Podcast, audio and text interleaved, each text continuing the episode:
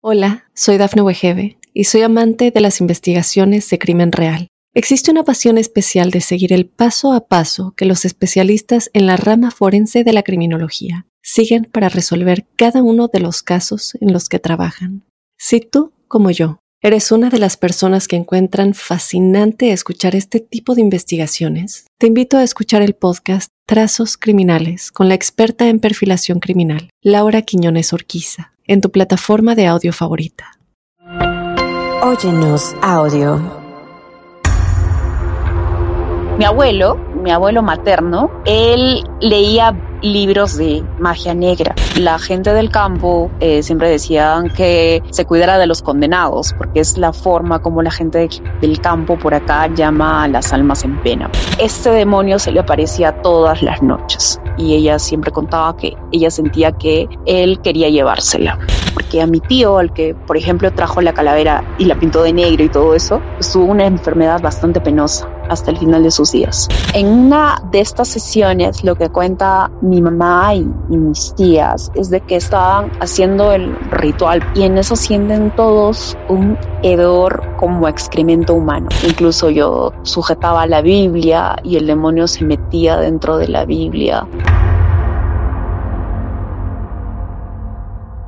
Hola, soy Dafne Wegebe y soy amante de las investigaciones de crimen real. Existe una pasión especial de seguir el paso a paso que los especialistas en la rama forense de la criminología siguen para resolver cada uno de los casos en los que trabajan. Si tú, como yo, eres una de las personas que encuentran fascinante escuchar este tipo de investigaciones, te invito a escuchar el podcast Trazos Criminales con la experta en perfilación criminal, Laura Quiñones Orquiza, en tu plataforma de audio favorita.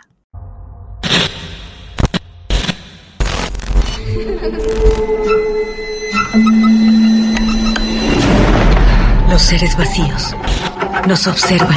Hasta hoy se registran muchos reportes de actividad paranormal en él. Veo cosas que no puedo explicar. Hay alguien sentado en esa silla. Está aquí. El misterio está fundamentado en el silencio. Pero ya es hora de hablarlo entre todos. Esto es.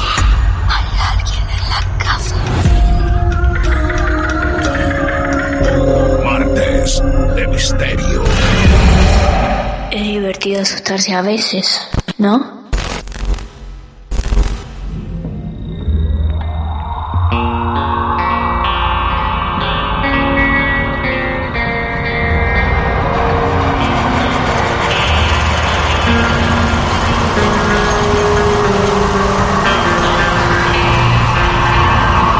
Abrimos una vez más, amigos y amigas, las puertas de este club de amigos de lo esotérico, de los que nos gusta escuchar, creer y entregarnos a sus historias. Esto es Martes de Misterio, mi nombre es Martín Echevarría, arroba Martín de Radio, y aquí estamos para celebrar otro viaje desde donde ustedes estén hacia Perú, porque allí está una nueva protagonista esperándonos. Ella y su historia, que lleva como nombre El Innombrable.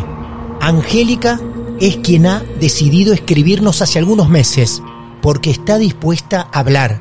Como les dije, ella se encuentra en Perú y hasta allá viajamos en este episodio de Martes de Misterio. Angélica, buenas noches, bienvenida a Martes de Misterio, ¿cómo te va? Hola, ¿qué tal Martín? Muchas gracias por la invitación. Muy bien, gracias. Bueno, a vos primero te agradecemos por querer contar la historia, tu historia, en este episodio. Primero te tengo que preguntar a qué parte exactamente de Perú estamos llamando. Estamos hablando con Abancay, Apurímac. Esto es obviamente Perú. Sí. Está cerca, sí, está cerca de Cusco, para quien de repente no pueda localizar bien. Y aquí viven mis, aquí vive mi, mi mamá y la familia de mi mamá. ¿Cuántos años tiene la protagonista de esta noche? 35. 35 años que seguramente guardan una historia en algún momento de su vida. Ahí nos vamos a transportar en un ratito nomás con Angélica, pero un poco de ansioso te quiero preguntar, Angélica, ¿cuánta gente cercana a vos conoce esta historia?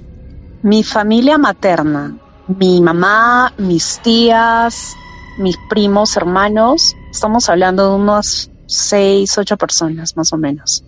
Amiga peruana, desde Argentina, desde cualquier otra parte del mundo donde te estén escuchando, nos prestamos a tu historia, Angélica. A ver, arranca precisamente en la casa donde estoy, que es la casa de mi abuela, donde yo pasé mi niñez, porque yo no radico acá, yo radico en Arequipa, entre Arequipa y Lima.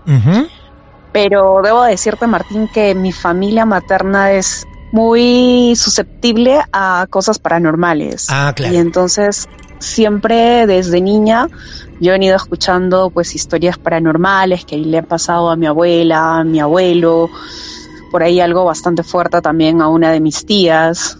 Si bien es cierto, me daba miedo estas cosas, pero también siempre tenía el bichito de la ansiedad, el, el bichito de la curiosidad. Entonces, eh, yo le preguntaba a mi abuela y mi abuela me contaba, ¿no? Ahora, lo que yo tengo por contar es algo muy personal, ¿no? Es algo diferente. Bien, vos me vas a contestar si quieres o no, pero antes de comenzar con tu historia, nos dijiste que tu familia vivió varias experiencias, hiciste hincapié sobre algo que le pasó a una tía. Pasa de que mi tía, eh, cuando era muy jovencita, se fue a otra ciudad, a la ciudad de Cusco, que es un poco más grande que la ciudad en la que vivo, cuando terminó los estudios de, del colegio y esto. Y ella se casó bastante joven y, y bueno, tuvo una hija que es mi prima hermana y otro hijito más que es mi primo hermano y cayó en un estado muy muy fuerte de depresión a raíz del abandono del que era su esposo en esa época.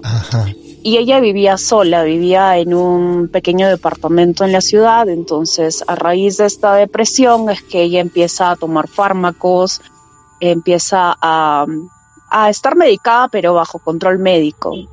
Pero en estos días, en este tiempo en que ella estaba bajo esta fuerte depresión, empieza a tener encuentros con un, ella denomina que es un incubo, ¿no? En las noches ella soñaba que se, entregaba al demonio. Ella veía al demonio en sus sueños y esto la consumía demasiado porque físicamente ya ella estaba somatizando eh, toda esa experiencia y estaba débil, muy débil físicamente. Este demonio se le aparecía todas las noches todas las noches, todas las noches, y ella siempre contaba que ella sentía que él quería llevársela. Eso era muy fuerte porque ella incluso fue a dar hasta un hospital para recibir un tratamiento psiquiátrico. Es más, ella me cuenta que en la frente, de tanto que pensaba, de tanto que estaba tan consumida por estas apariciones, empezó a desarrollar en el hueso de la frente empezó como que hincharle, hinchársele, como que salirle una protuberancia y el doctor le dijo, si usted no colabora, si usted no se relaja, si usted no eh, colabora con el tratamiento, vamos a tener que hacerle una cirugía y vamos a tener que cortarle, es decir, limarle, cortarle porque no queda otra. Todo a partir de una separación o de un abandono, de un desamor. Exactamente, es, es porque ella cayó en un estado de depresión muy fuerte, hoy en día es una persona que es sumamente católica y es porque ella siempre dice que Dios la ha salvado. Mi tía me cuenta que en esa época ella estaba renegada, es decir, renegada de su situación, de su condición, que estaba muy, por decirlo así, como peleada con Dios. Llegaba la noche y empezaban sus sueños, sus pesadillas, sus escalofríos, o sea, era bastante agobiante porque como te digo, ella estaba somatizando todo eso. En uno de sus sueños, ella cuenta que eh, se encuentra con un sacerdote en el sueño, porque ella me dice que estaba entrando como a una iglesia y en la iglesia ella veía que en las imágenes se transfiguraba el demonio, pero que en el sueño un sacerdote le dice, necesitas un crucifijo, pero con Cristo, con los pies, o sea, que el, eh, con los pies cruzados. O sea que normalmente a veces vemos que el crucifijo está, está Jesús con los pies juntos, ¿no? Uno al lado del otro. Pero esta vez tenía que ser el crucifijo con los pies uno sobre otro y ahí incrustado el clavo. Entonces mi tía en Arequipa, mi otra tía, pues va a una parroquia, a la parroquia que ella era cercana, habla con el padre, el padre le da un crucifijo especial bendecido y todo, se lo regala a mi tía, mi tía empieza a acercarse mucho más a Dios nuevamente, como a reconciliarse con Dios, ella siente que necesitaba esa paz y esto pues pasa poco a poco. Qué detalle ese increíble, no lo había escuchado nunca, sobre el Cristo con los pies cruzados. Sí, es un crucifijo que hasta ahora eh, lo tiene sobre una Biblia al lado de su, de su escritorio. Y como te digo, a raíz de esto es que mi tía se, se entregó completamente a, pues a la religión católica, ¿no? Y entonces, amigos y amigas, después de este preámbulo, nos vamos a empezar a meter en la historia de Angélica, que arranca más o menos cuándo. Debo decirte, Martín, que eh, mi abuelo, mi abuelo materno, él leía libros de magia negra y que también a raíz de eso mi abuelo tenía como que apariciones en el campo, porque mi abuelo practicaba la cacería, entonces tenía como apariciones de lo que llamamos nosotros acá bultos, que son como, como un bulto, es decir, como una figura grande que no tiene forma y que se aparece y que sí, y que sigue a la persona y cosas así. Entonces mi abuelo empieza a experimentar eso con frecuencia. Él siempre decía que la gente del campo, cuando hacía sus, sus recorridos por, por casa para la cacería, eh, siempre decían que se cuidara de los condenados, porque es la forma como la gente del campo por acá llama a las almas en pena. Bien, muy bien. Entonces siempre hemos creído que eso de alguna forma ha abierto un portal, un portal energético eh, aunque mi abuelo pues no lo hizo con mala intención, pero creemos que eso ha sido también una forma de abrir alguna, algunas energías, dar paso a algunas energías que han ido afectando a ciertos, a ciertos miembros de mi familia. Para terminar de conocer la familia que vos nos estás presentando, estamos hablando del mismo abuelo que está casado con esta abuela que vivió hechos paranormales y es el papá de Sí, esa sí. tía que vos nos Ujú. hablás. Exactamente, Claro. todo es del lado, de mi lado materno. Exacto. Bien. Sí.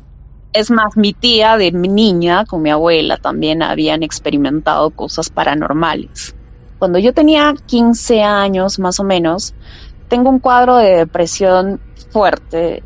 Me había pasado un hecho mm, psicológicamente fuerte antes. Entonces, eh, pues yo caigo en este cuadro de depresión donde eh, empiezo como a divagar, no quería comer, tenía sueño todo el tiempo, yo sentía que algo estaba drenando mi energía, pero yo no lo asociaba de ninguna forma a nada paranormal. Yo sabía que era depresión, pero pensé que era simplemente la edad, tenía problemas de comunicación con mi mamá, etcétera, tú ya sabes, la adolescencia.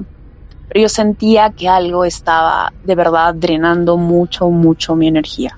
Súper cansada todo el tiempo, estaba demacrada. Bueno, mi, este llamado de alerta pues hace que mi mamá me lleve primero a una psicóloga y la psicóloga eh, me deriva a un psiquiatra. Entonces vamos al, a, viajamos, vamos al psiquiatra y el, el psiquiatra pues dice que yo tengo como, me da una medicación que es para la esquizofrenia. Mira, a veces yo he perdido la conciencia, pero lo que me contaba mi mamá es que yo entraba en unos trances donde yo decía, yo me levantaba, es decir, desmayada, y yo me levantaba y decía que era otra persona. Es impresionante, escúchame, ¿y siempre eras la misma persona? Sí, sí, sí, sí, sí, sí. ¿Y cómo era esa Sí, persona? Que tenía, que tenía el nombre de una mujer que vivía en el pasado o algo así, y que yo no debería estar ahí. Es más, que hasta la voz me cambiaba. Lo que yo sí recuerdo, lo que yo sí recuerdo es que en medio de esta depresión, en medio de esta de estas crisis que yo tenía, es que yo empiezo a ver una figura en la esquina de mi habitación con ojos rojos. Una figura negra que tenía ojos rojos y me miraba desde allí. Y yo le decía a mi mamá, mamá, tengo mucho miedo del hombre de los ojos rojos. ¿En qué momento del día o de la noche lo veías? ¿Cada cuánto lo veías? Lo veía como tres veces a la semana o algo así, pero yo lo veía así en mi, en mi habitación en la esquina. Y ya te imaginarás, mi mamá estaba desesperada, no sabía qué era lo que me estaba pasando. En la familia también se dio la, como que la alerta, ¿no? La alarma de le está pasando a Angélica? ¿Por qué está así? Teníamos sacerdotes amigos en la familia, así que contacta a mi mamá, uno de ellos también, para que venga. Y yo recuerdo que el sacerdote me hablaba y yo sentía una aversión hacia él. No quería que me toque, no quería que me hable, no quería que me, que me pregunte cosas, era como un rechazo automáticamente hacia él y yo no entendía por qué. Pero no solamente era hacia él, sino que yo no quería estar en público con la gente, no quería estar con personas, no quería, ¿me entiendes? Era como que quería aislarme completamente de todo. Yo prefería estar durmiendo con las pastillas a estar despierta y ver esa figura del hombre que tenía Sí. eh, bueno, yo asumo que es un nombre, ¿no? Pero tenía los ojos rojos. Eh, esa figura, que, esa figura vos la veías de noche siempre.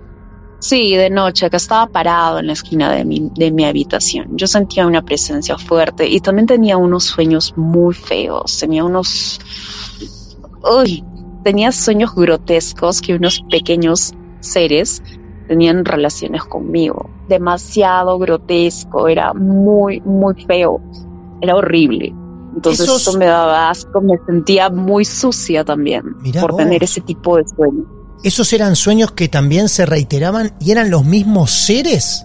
¿Siempre?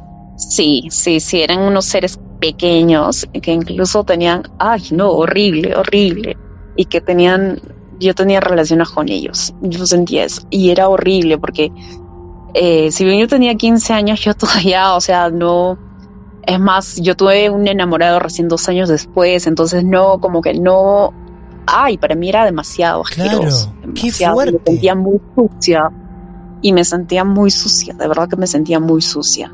Pero estas cosas de los sueños, por vergüenza, yo no se las contaba a mi mamá, no se las contaba.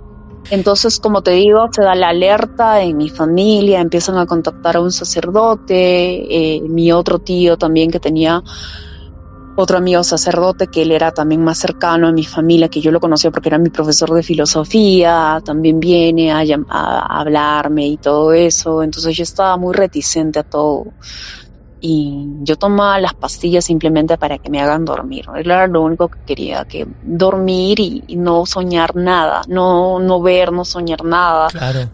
Mi mamá me cuenta que en esos trances a veces es que yo despertaba y decía que yo era otra persona, etcétera.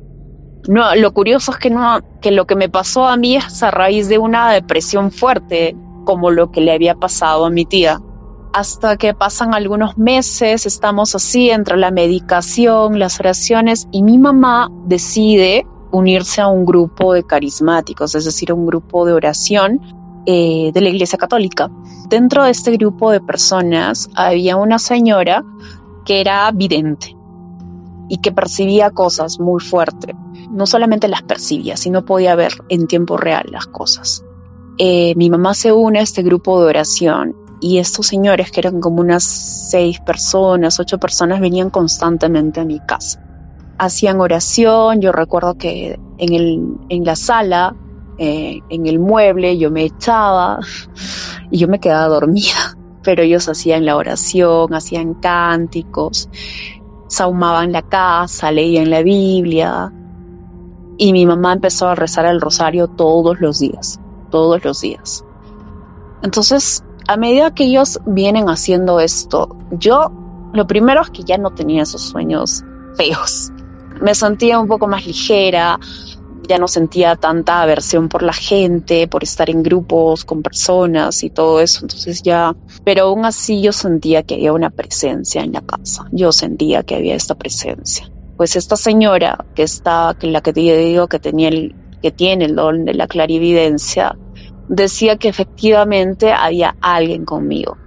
Entonces que ese, al, ese algo, pues que era un, ente, eh, tenía que expulsarse con la oración. En una de estas sesiones, lo que cuenta mi mamá y, y mis tías es de que estaban pues haciendo el ritual, por así decirlo, ¿no? Es eh, la oración y en eso sienten todos un hedor como excremento humano, Oh, súper fuerte claro. súper, súper fuerte. Abren las, abren las ventanas, abren las puertas empiezan primero a, a, ver de dónde viene el olor y el grupo de carismáticos dicen, no, no, no, tranquilos, es, es el innombrable, porque ellos ni siquiera nombran, o sea, no, no dicen la palabra demonio, diablo, no, Claro. por, por no atraerlo, es el innombrable. Ah, mira vos, no lo nombran, claro. Dice que había un hedor, así como excremento humano, muy fuerte, muy fuerte. Y la señora Lida, que la señora que es que tiene el don de la clarividencia, ella ve como detrás del mueble donde yo estaba sale como un enano, así con apariencia de viejo, de hombre viejo, y sale y se va, se, se sale como que por la puerta, pero así echando como que maldiciones, no maldiciones, sino como que estuviera molesto, estuviera, sí, así furioso y se va. No era completamente tangible, como te digo. Era algo muy difícil, pero que se va. A raíz de eso es que yo empiezo a mejorar bastante, pero no así del todo hasta varios años después. Hola, soy Dafne Wegebe y soy amante de las investigaciones de crimen real. Existe una pasión especial de seguir el paso a paso que los especialistas en la rama forense de la criminología siguen para resolver cada uno de los casos en los que trabajan. Si tú, como yo, eres una de las personas que encuentran fascinante escuchar este tipo de investigaciones, te invito a escuchar el podcast Trazos Criminales con la experta en perfilación criminal, Laura Quiñones Orquiza, en tu plataforma de audio favorita. A ver, vamos a repasar un poco todo lo que nos contaste hasta ahora. Los sueños, a partir de los rezos que hacían o llevaban adelante en tu casa, empiezan a calmarse.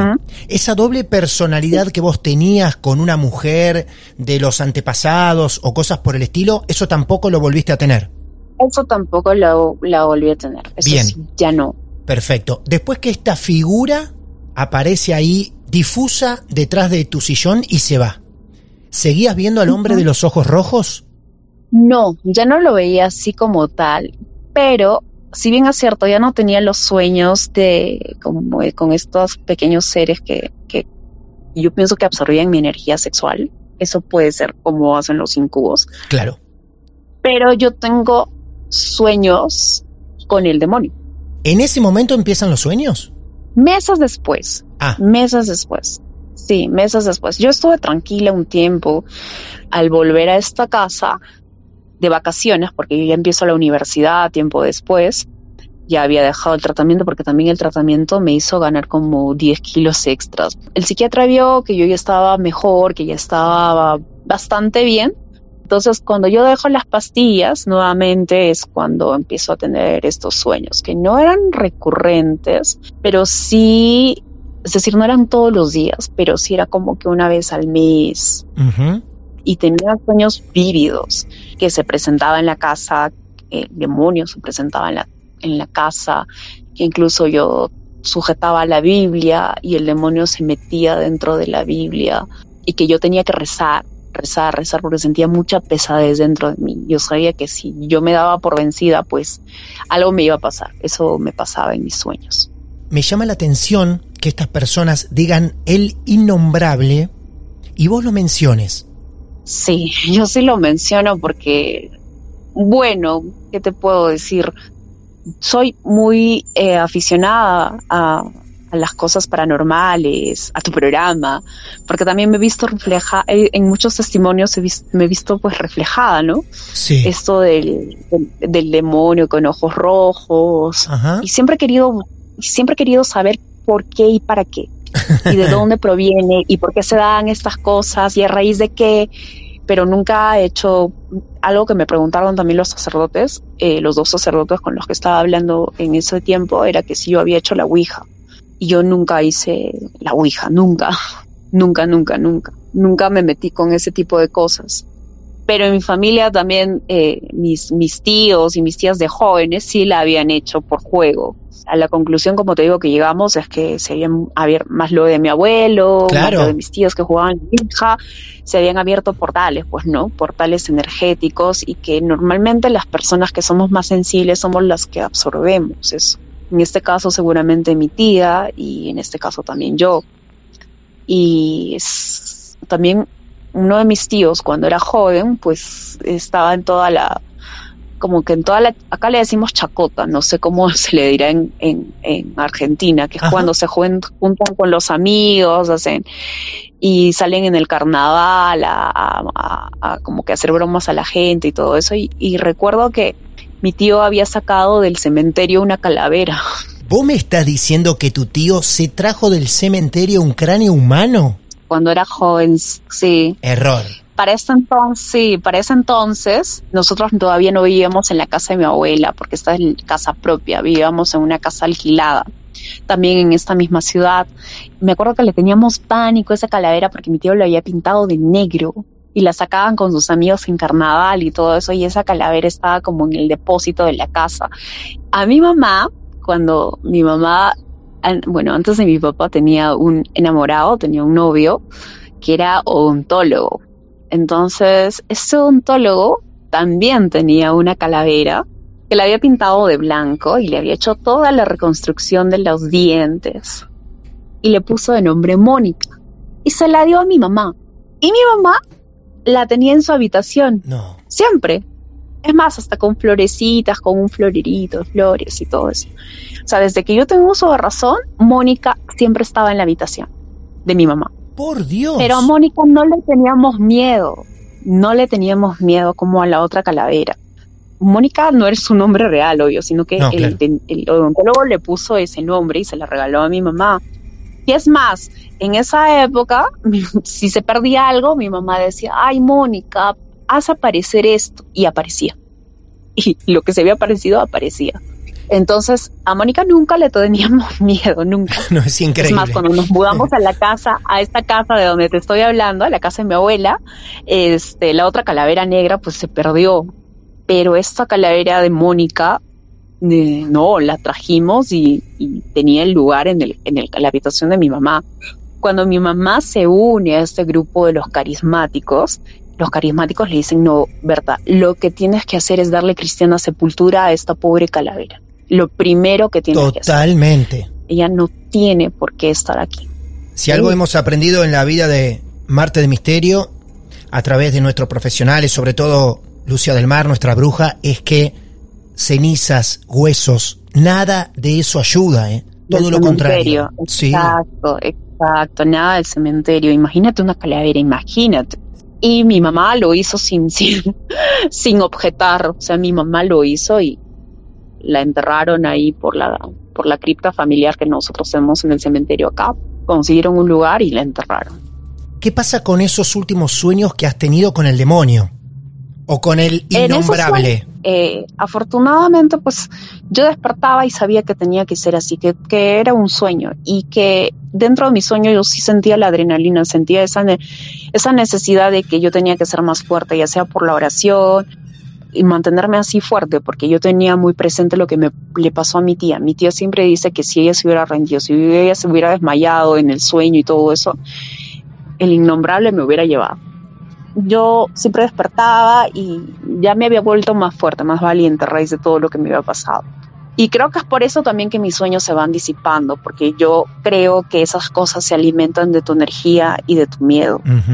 Y es lo que hemos aprendido desde tus, desde la, desde la radio, de Martes de Misterio, desde otros programas, desde Sí.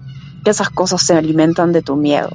Cuando conversamos con mi prima, que te digo que éramos las dos pequeñas y todo eso, creemos que se han abierto portales en casa y que también el haber profanado tumbas y el haber traído esas calaveras a casa también pues han sido causantes de lo que ha pasado, porque a mi tío, al que por ejemplo trajo la calavera eh, y la pintó de negro y todo eso, pues tuvo una enfermedad bastante penosa, bastante, bastante penosa, hasta el final de sus días.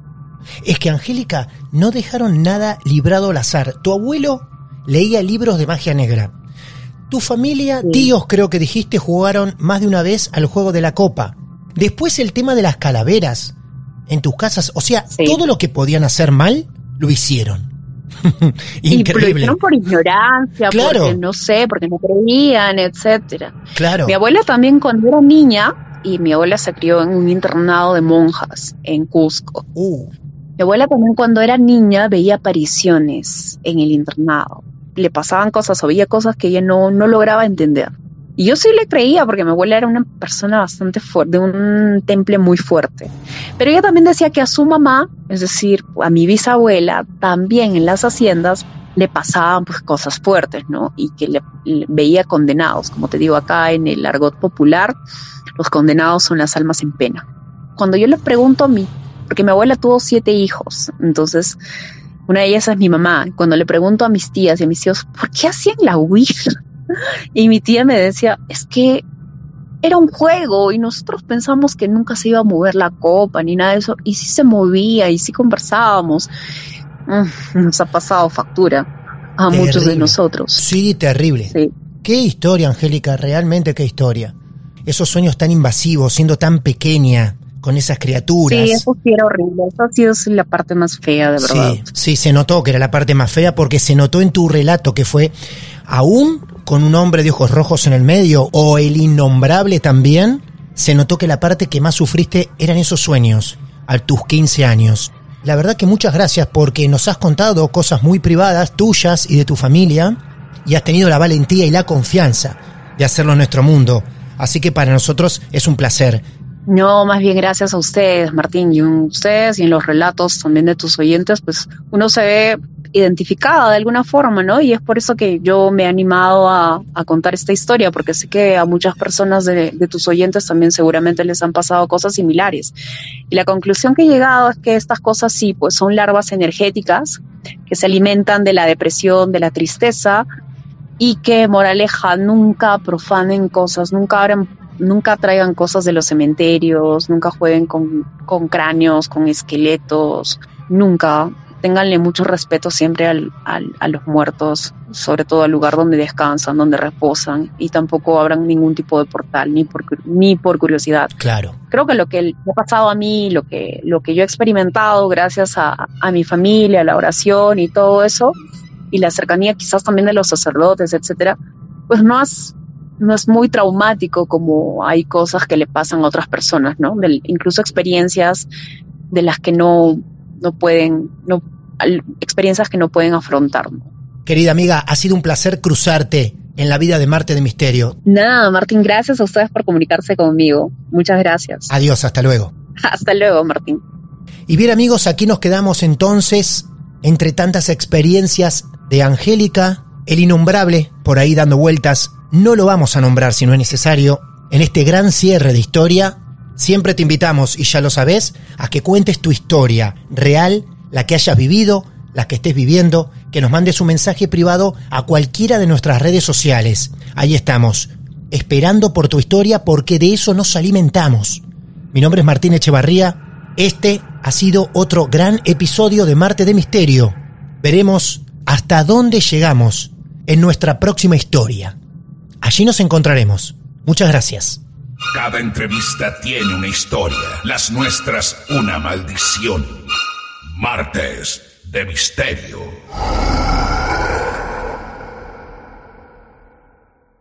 Hola, soy Dafne Wegebe y soy amante de las investigaciones de crimen real. Existe una pasión especial de seguir el paso a paso que los especialistas en la rama forense de la criminología siguen para resolver cada uno de los casos en los que trabajan.